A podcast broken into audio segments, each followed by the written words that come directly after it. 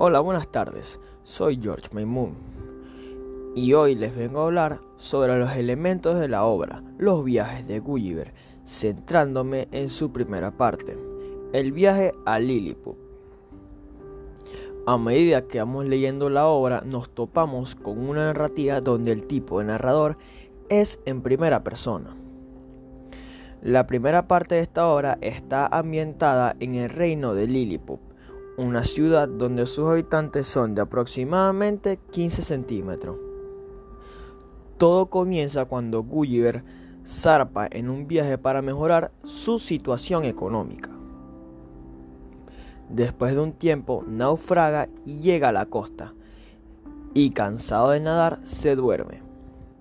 Al despertarse se da cuenta que es prisionero de un grupo de pequeñas personitas que son los habitantes de Lilliput. Una vez que promete un buen comportamiento es liberado y se convierte en amigos de los habitantes y le autorizan caminar por la ciudad a pesar de su gran tamaño, en comparación al de los, al de los liliputienses. En la ciudad existía una guerra entre otro pueblo rival, donde Gulliver interviene y por ese motivo es acusado de traidor, y con la ayuda de un amigo logra escapar y vuelve a su hogar. En este capítulo nos encontramos con los, con los siguientes personajes principales, que son Gulliver, que es un hombre bueno, profesional y navegante,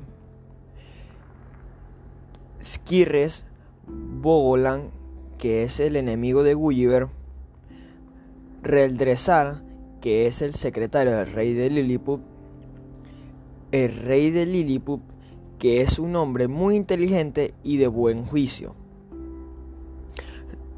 los, y los liputienses, que eran los habitantes de la ciudad de Lilliput. Espero les haya gustado y nos vemos hasta la próxima. Chao.